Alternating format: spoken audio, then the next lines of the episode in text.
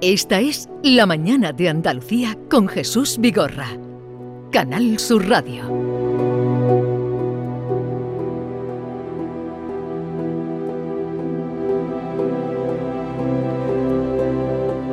Bueno, Norma Guasaúl, buenos días, bienvenida. Hola, muy buenos días. Eh, también está con nosotros David Hidalgo, buenos días. ¿Qué tal, Jesús? Buenos días. ¿Tenéis la novela leída? Claro. Así es. Si no, no se entra. Este programa es un programa serio. Aquí llegamos con los deberes. de nivel, siempre. aquí cuando viene un escritor como el que ahora voy a presentarle, o viene la novela leída o no se entra en el no estudio. Esto es marca de la casa. Pero eh, Pedro Ramos, que es con quien vamos a hablar, dice de él mismo, dice de él, empecé a contar historias desde muy pequeño. No llegaba al suelo del sofá en el que estaba sentado cuando descubrí el poder de la palabra. Mi primera espectadora fue mi madre, que tuvo que dejar lo que estaba haciendo, planchar, para escuchar la pequeña mentira que solo yo creía verdad. Desde entonces no he parado de hacerlo. He sido hermano mayor, estudiante con buenas notas en Vallecas, universitario pluriempleado geofísico, publicista, director de diferentes proyectos audiovisuales, lector editorial, guionista, autor de dos obras de teatro, profesor de escritura creativa y, desde 2006, escritor con obras publicadas. Y acaba de publicarse una obra más de él, que es un ebook en el jardín, premio EDB de literatura juvenil, que es un premio muy prestigioso de literatura juvenil. Pedro Ramos, buenos días. Muy buenos días. Creo que es la primera vez que leo en antena la solapa de un escritor. Ay, lo pues que se dice de él. gracias. Porque cuando leí, para ver, saber de Pedro Ramos, digo, esto está tan bien escrito que lo que voy a hacer es presentarlo con, con tus propias palabras. Pues muchísimas gracias. Muchísimas gracias. Eh, lo primero, enhorabuena por el, por el premio, pero te falta aquí completar que ahora vives en Málaga, ¿no? Ahora vivimos en Málaga, sí. Estamos muy contentos ahí en la Puerta de la Sarquía. Y, eh, ah, en la Puerta de la Serquía, ¿en qué? En Benajarafe. En Benajarafe. un Bueno, pueblecito que todavía, todavía se puede vivir tranquilo. Eh, ¿Y desde cuándo vives ahí? Hace cuatro años. Hace cuatro años. Que tenemos un jardín, precisamente. ¿Y tenéis ebook? Eh, yo lo vi, yo te garantizo que yo vi al Ewok, eh, en serio, o sea, nadie me lo cree. Y se lo conté a Laura, eh, le dije, acabo de ver un Ewok en el jardín. Y en el momento en el que ella me miró, supe que tenía algo, supe que ahí tenía una historia. Y ¿Así eso- nació? así nació. Así nació el Ewok, que era muy distinto a, a este libro que tienes tú entre las manos. Era un li- libro en el que, bueno, una sobrina regresaba para hablar con un escritor que había quedado viudo y ambos acababan salvándose. Gracias al Ewok. Sí. Porque yo quería hablar de la fantasía, porque desde que tengo un jardín soy otro, fíjate. Desde que tienes un jardín, eres otro. Eh, oye, y también eres seguidor. Ayer, antes de ayer era cuando se celebraba el Día Mundial de la. Guerra de Star El Wars. 4 ¿no? de mayo, claro. De la Guerra de la Galaxia. El 4 de mayo. ¿Eres seguidor de esa serie o de dónde viene lo de ebook? No soy muy fanático, la verdad es que no soy muy fanático de, de la serie. Mm, crecí con ella, eso sí que es verdad, y creo que las tres primeras películas que se hicieron, no las tres primeras de la saga, son las mejores. Y ahí ya aparecen los Ewok. Y aquí el Ewok aparece como lo inesperado, como la sorpresa, como la esperanza. Deberíamos contarle a los oyentes, para los que, bueno, los, los seguidores de la película ya saben lo que es el muñequito, ¿no?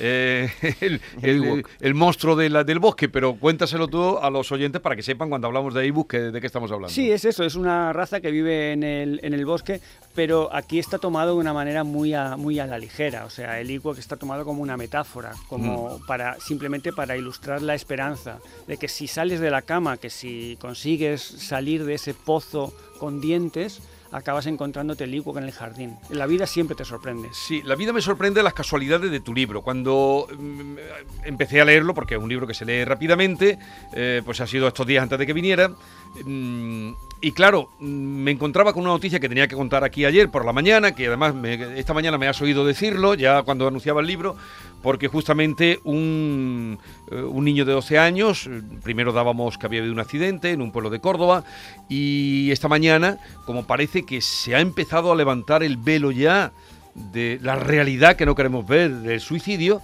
pues mm, se ha contado que el niño eh, tristemente, dolorosamente, eh, se tiró por ese, o sea, se ha suicidado. Y estaba leyendo tu libro que trata eh, o, o aborda el tema del suicidio. Sí. ¿Qué te llevó a ti a...? Pues precisamente eh, leer el informe de la OMS, de la Organización Mundial de la Salud, de 2019, porque esta novela yo la escribí en el 2020, que decía que el, el suicidio era la principal causa de muerte no natural entre jóvenes. A mí esa noticia me pareció un poco sensacionalista y dije, esto no puede ser verdad, ¿cómo va a ser verdad esto? Y me puse a investigar y era cierto, era cierto que mm. es terrible, es terrible. O sea, eh, a mí ahora comentas esta noticia del niño de Córdoba y, todavía se me pone la, piel de, gallina. Me parece terrible, porque esa muerte es evitable, es, es lo más duro. Esas muertes por suicidio las podríamos evitar entre todos las podríamos evitar con un plan de prevención, las podríamos evitar dotando de herramientas a esas personas para que lidien con ese sufrimiento. Porque al final una persona que se suicida es una persona que pone una solución definitiva a un problema temporal, pero no se da cuenta, porque está sufriendo y lo único que quiere es dejar de sufrir. No quiere morir, quiere dejar de sufrir. Y además en un momento que es, es el de la juventud donde hay una vida por delante para cambiar. Entonces, ¿qué es lo que falla? El, silenciar lo que no se habla no existe. O sea, empezamos con un primer problema. En principio, no sé si estás de acuerdo que habría que hablarlo. Y luego, ¿qué es lo que falla? El sistema de salud mental en España, si esto es, eh, globalizado, nombras también en Japón el famoso bosque este donde la gente se va a suicidar. ¿Cómo se aborda eso? Porque dice que se puede prevenir hay un problema global, está clarísimo que hay un problema global. Fíjate, 800.000 personas, estadísticas de 2019, que ahora son peores, 800.000 personas al año se quitan la vida. Son muchas. En España, el triple de personas se quitan la vida de los que mueren en accidentes de tráfico. ¿Por qué hay campañas para prevenir los accidentes de tráfico y no hay campañas para prevenir el suicidio? Me pregunto. ¿Y qué es el principal punto negro para ti? Es que no hay un punto negro, hay muchísimos. Un, pozo, negro oscuro, como dice David. La, salud mental, eh, la mayoría de las personas que terminan suicidándose hay un, eh, tienen problemas de salud mental. Obvio. Tienen pues, eh, pero cuando hablo de salud mental no hablo de personas con camisa de fuerza, hablo de depresión, uh, uno de cada cuatro personas, en esta mesa uno pasará por un trastorno mental a lo largo de su vida. no, no, no quiere decir que cada vez que te encuentres cuatro personas juntas, uno vaya a pasar por un trastorno. Bueno, si voy por ahí, yo sí. Es una estadística, si voy yo, hago la estadística. lo más, claro, claro, lo más normal es que uno pase por ahí, pero seguramente sean dos o tres.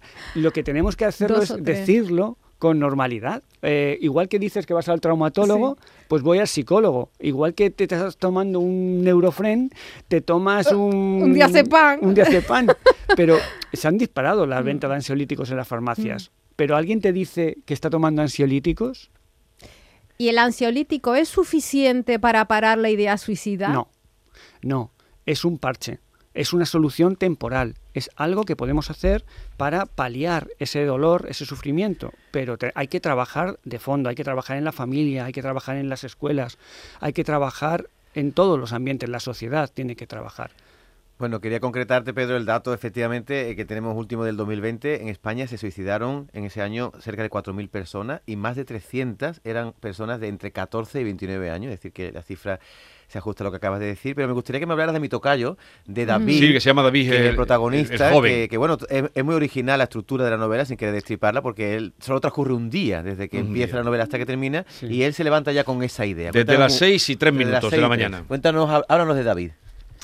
Pues David se llama precisamente David porque tiene que vencer a Goliat. Y Goliat es la depresión.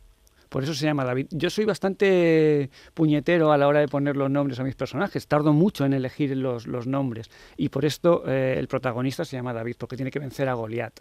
No hay un gigante más gigante que la depresión. Los que hemos pasado por ahí, los que hemos estado cerca y los que hemos tenido personas que han estado en ese pozo con dientes, lo sabemos muy bien.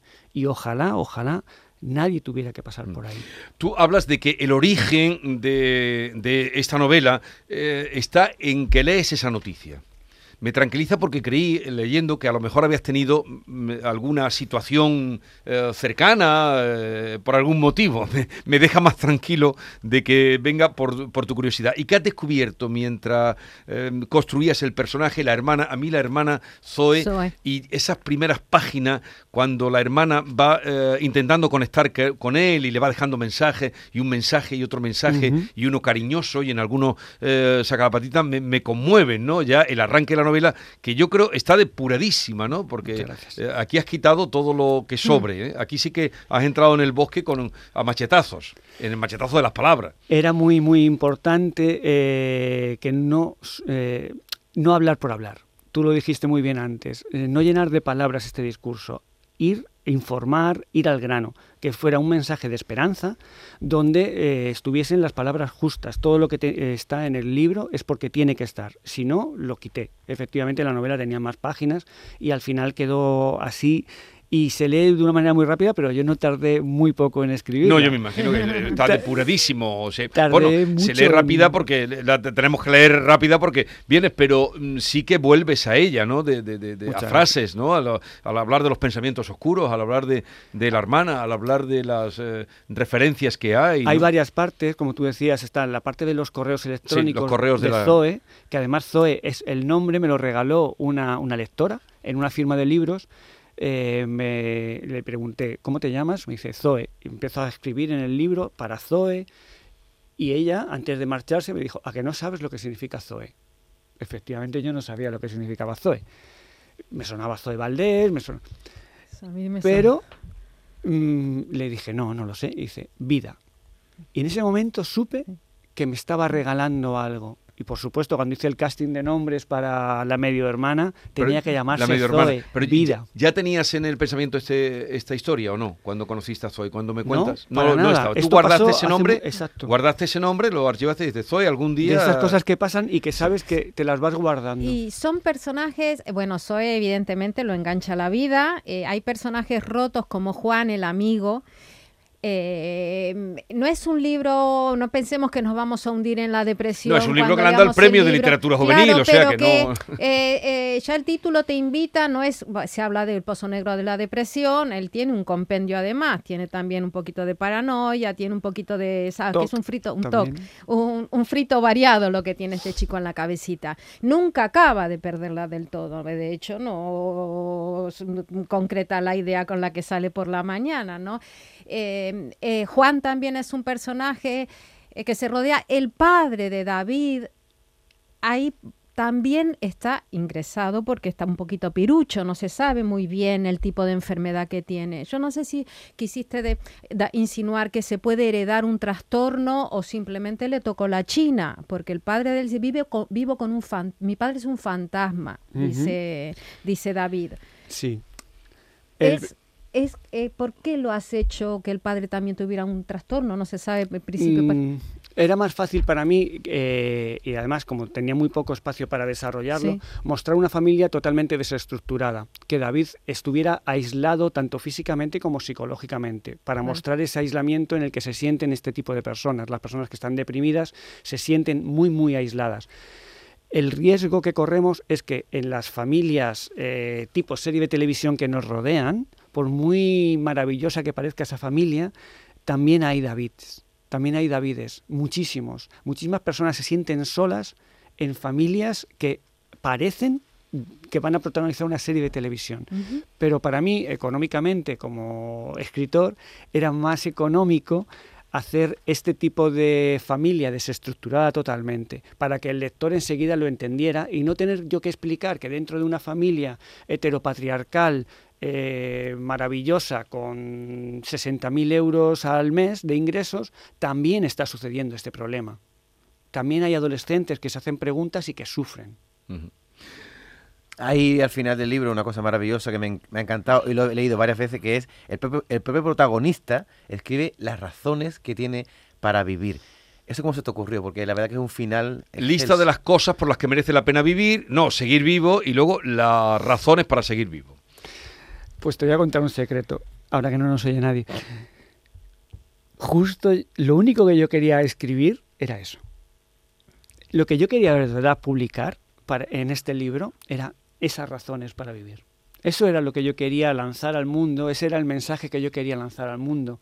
Pero claro, tú necesitas escribir una novela, contar una historia para que el, el resto del mundo la quiera leer. No basta con que yo diga, mira, tengo unas razones para vivir, ¿quién las quiere leer?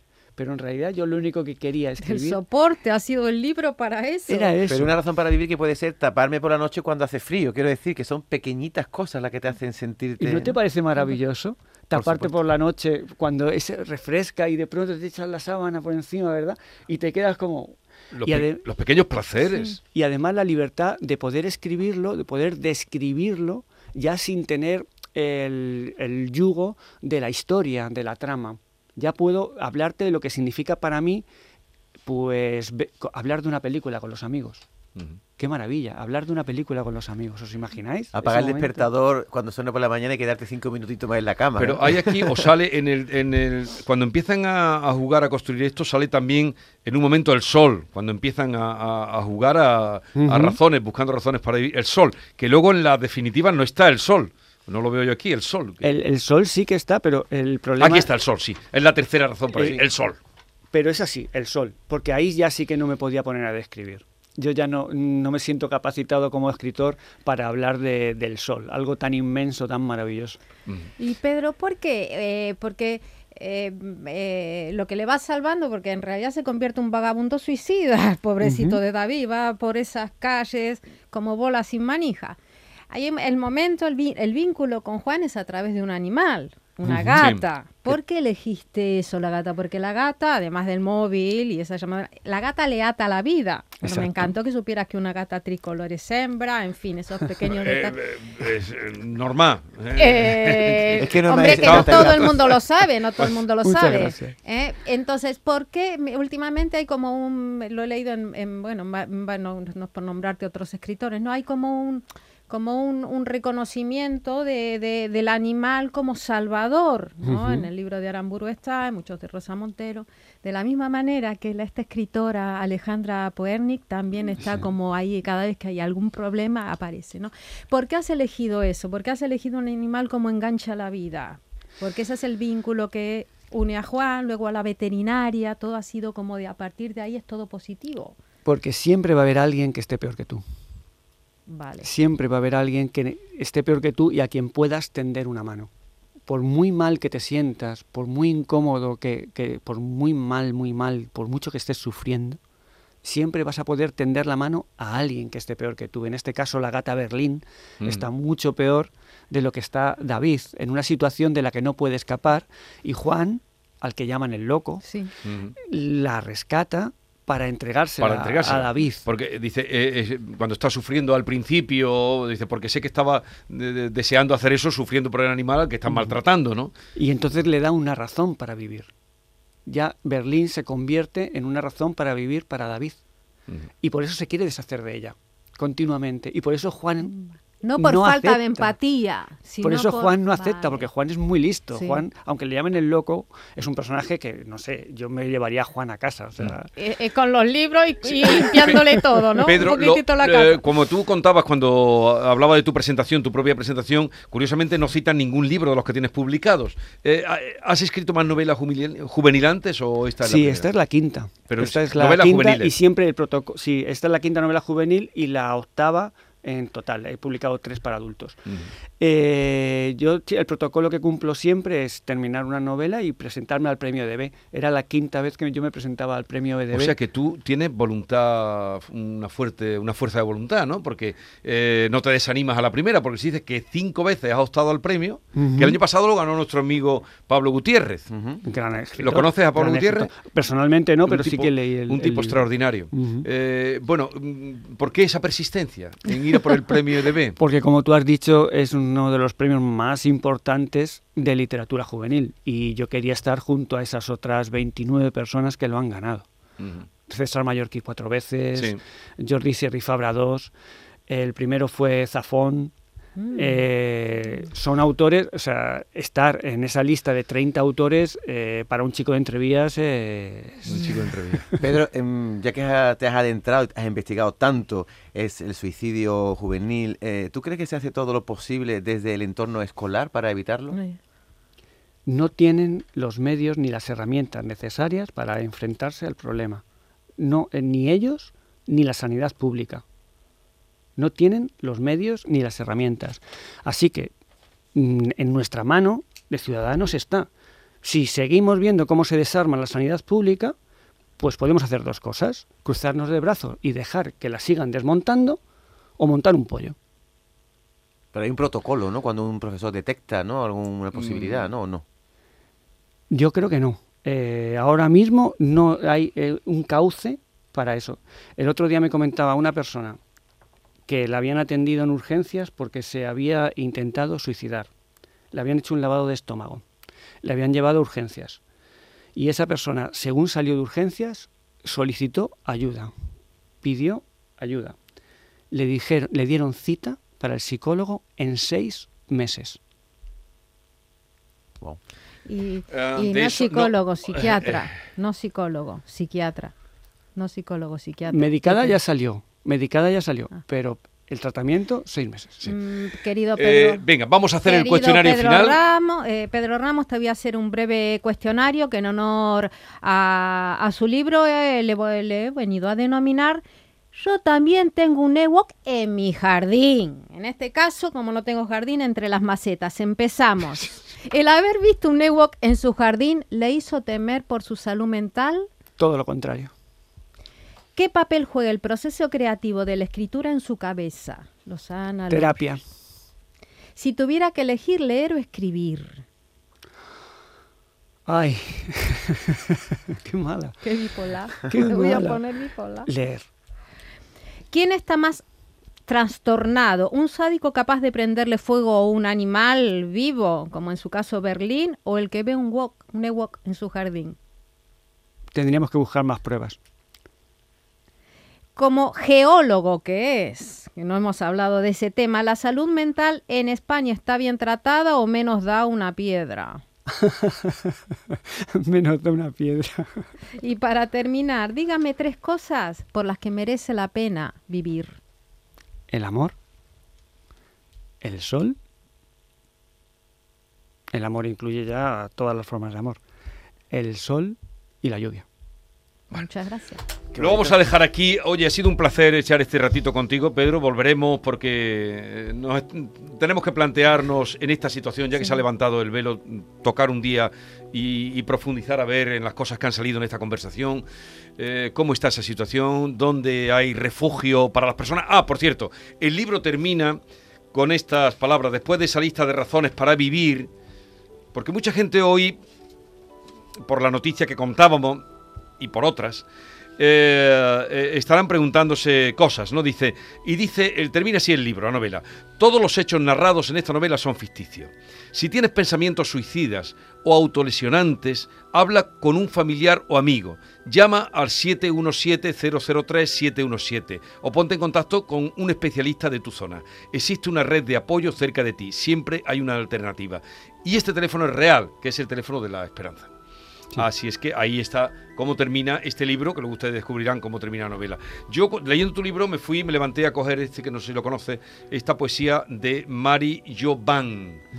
Eh, iba a leer un poema, pero ya no tengo tiempo, solo leer los dos primeros versos. Y esta era una madre que se suicidó su hijo, joven, eh, una escritora prestigiosa. Le dieron por este libro, además, le dieron un premio muy importante. Y, y dice: Paisaje con caída de Ícaro. Solo leeré los tres primeros versos, eh, o cuatro. Dice: ¿Cómo he podido fallarte así?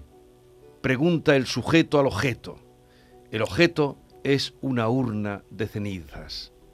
¿Cómo no he logrado salvarte, muchacho de carne y hueso, muchacho compuesto de mente, de años, una mano y pintura sobre tela? En fin, cuando le habla a las cenizas del hijo. Oye, la culpa. eh, Pedro, pero este libro no tiene nada, no crean ustedes que es un libro eh, tétrico, lúgubre, está muy bien escrito. Creo que si tienen a bien, eh, conocerlo, desde luego se van a encontrar que lo van a disfrutar.